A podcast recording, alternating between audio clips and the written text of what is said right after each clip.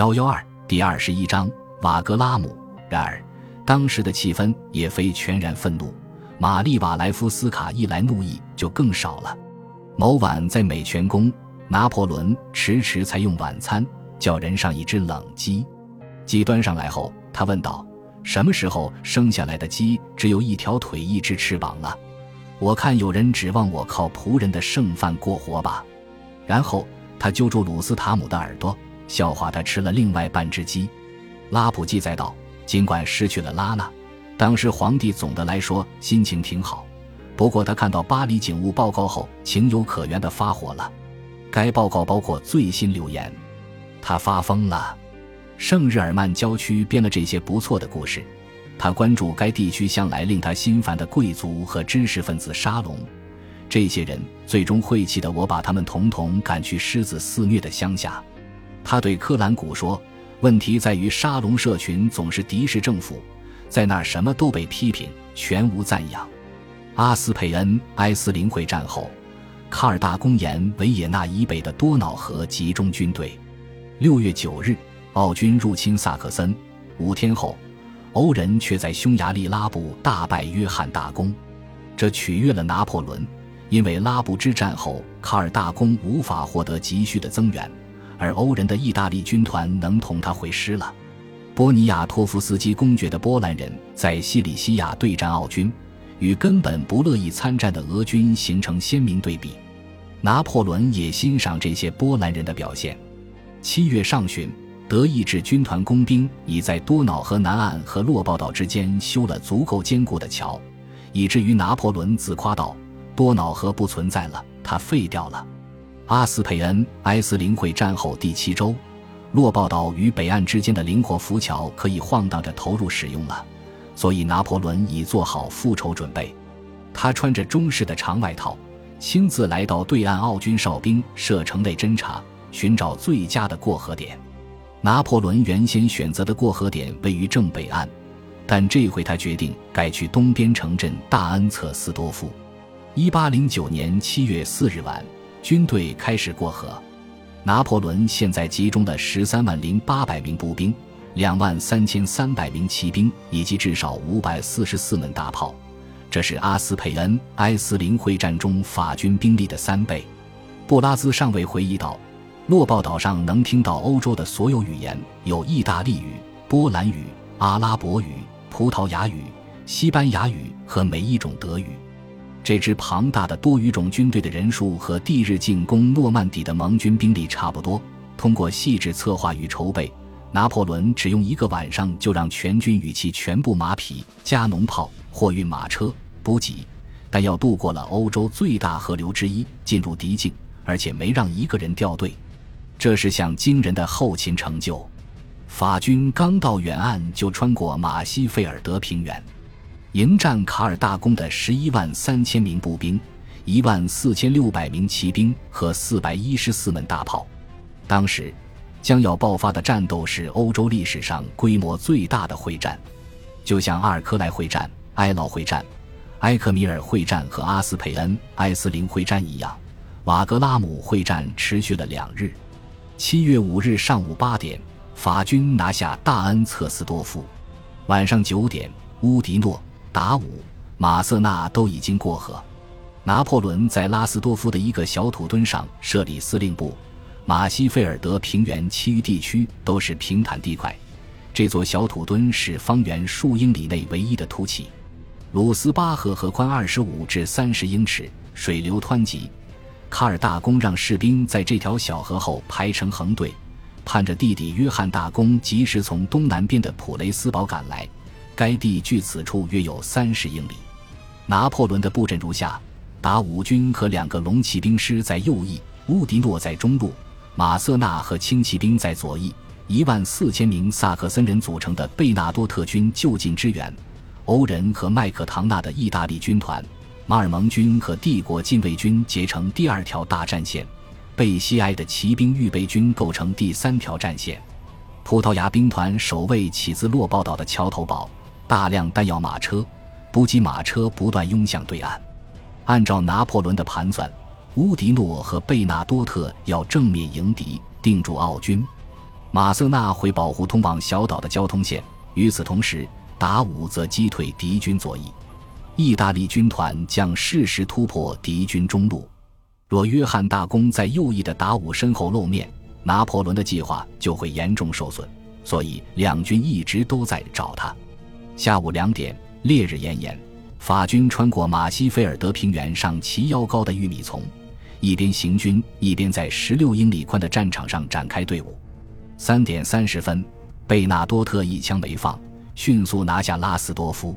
到五点时，他已在阿德克拉村前布阵，该地是战场上的关键村庄，占领它几乎等于将奥军切为两半。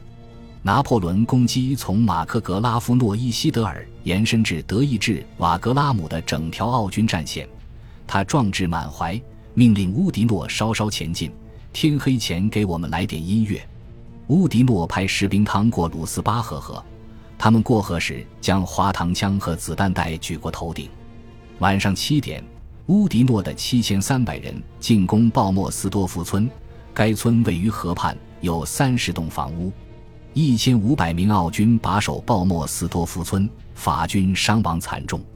拿破仑七月五日的夜袭为时太迟，太缺乏明确目标，而且不协调。鲁斯巴赫河几乎只是一条小河，但它扰乱了步兵队形。此外，骑兵和炮兵只能靠寥寥几座桥梁过河。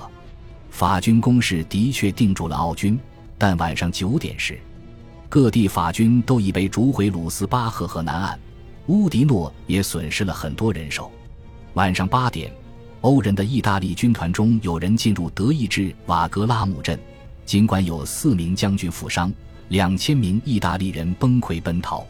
九点，贝纳多特率九千名萨克森步兵与十四门大炮进攻卡尔大宫，战场混乱不堪，但他一直战斗到十一点，折损了一半兵力。事后。贝纳多特大肆抨击拿破仑，批评他命令自己发动这次进攻。达武明智地暂停了攻击。十一点时，战事已经平息。会战第一日，奥军占据上风。晚上，他们往多瑙河上投放了十八艘着火的筏子，想冲垮下游的浮桥，但法军插进河床的柱子拦下了他们。六日，达武正在准备黎明攻势时。他的副官勒热纳上校路遇数千名奥军士兵，发现他们正在列队预备进攻，但他来不及回去警告元帅。凌晨四点，奥军进攻大获分，好在达武已经准备好了。重要原因之一是各团军乐队没有接到卡尔大公的命令，不知道攻击前应该保持绝对安静。拿破仑吃早餐时，右翼的喧闹惊动了他，他担心约翰大公已从东边赶来。于是派一些重骑兵预备队支援达武。在接下来的两个小时中，奥军拿下大获分，但法军又夺回该地。贝纳多特没收到命令就退出阿德克拉，奥军遂不费一卒拿下村子。同时，两组大炮群开始对轰。在咨询了马瑟纳后，拿破仑只好在早上七点三十分派圣吉尔的法国黑森师夺回阿德克拉。双方展开激战。他们对射子弹时仅仅相隔八十步，然后法军攻克村庄。这一天，四万四千名奥军士兵与三万五千名法国德意志联军士兵在阿德克拉村作战，而贝纳多特相当淡然地放弃了他。拿破仑讽刺地问贝纳多特：“你就想靠那科学机动让大公放下武器？”接着，他解除了此人的指挥权，说：“像你这种笨蛋对我没用。”九点四十五分，马瑟纳军的莫里托将军夺回阿德克拉，但因为贝纳多特自愿犯错，很多人已经战死。俯瞰马克格拉夫诺伊西德尔的高地上有一座瞭望塔。上午十点，达武拿它当瞄准点，派一万名骑兵穿过开阔的平原，奔赴右侧。他们清扫奥军骑兵，为弗里昂和莫朗的步兵师开辟前进空间。奥军被迫延长战线。以防侧翼被击退，若约翰大公此时出现，拿破仑定会陷入灾难。但约翰允许士兵们中途停下吃午餐，还对哥哥说下午五点前来不了，所以卡尔只好投入预备队。约翰的侦察兵终于赶到后，他们却说奥军已败。现在去战场毫无意义，于是约翰就没去。若他不是皇帝的手足，这一决策会让他上军事法庭。现在，马克格拉夫诺伊西德尔是奥军阵地的关键，一处平缓山崖在此折向东北方，而村子就在崖底，在石屋、风车、修道院和壕沟环绕的老教堂之间，两军挨家挨户的激烈肉搏，村子很快着火了。然而，反击的奥军欠缺协调性，未能夺回村子。此前七十二小时中，拿破仑在马背上过了六十小时。会战进展到此刻，他却惊人的再次小睡十分钟。这既表明他有多疲惫，同样也体现他有多冷静。他醒来后，发现马克格拉夫诺伊西德尔仍在达武手中，于是宣布会战胜利。当日，在拉斯多夫的小土墩及其附近，至少有二十六名参谋官死伤。考虑到这一点。拿破仑能在七百门加农炮轰鸣的战场上睡着，便更显不凡。近卫列骑兵下辖两个团，这两个团的两名指挥都丢了一条腿。皮埃尔多梅尼少校失去了左腿，他浑身是伤，受全军爱戴。埃居尔科尔比诺少校失去了右腿，他是多梅尼少校的朋友，在埃劳战死的拿破仑的副官的弟弟。数年后，科尔比诺要当色纳省积税员。他来找拿破仑商量此职位所需预付定金。据说皇帝说他会用科尔比诺的腿代替需要的任何定金。一枚榴弹袭来，拿破仑的坐骑受惊，乌迪诺便大叫：“陛下，他们在轰炸司令部！”先生，皇帝回答道：“战争中一切意外皆有可能。”一发加农炮炮弹掀飞了一名参谋官的头盔，拿破仑于是打趣道。还好，你就这么高。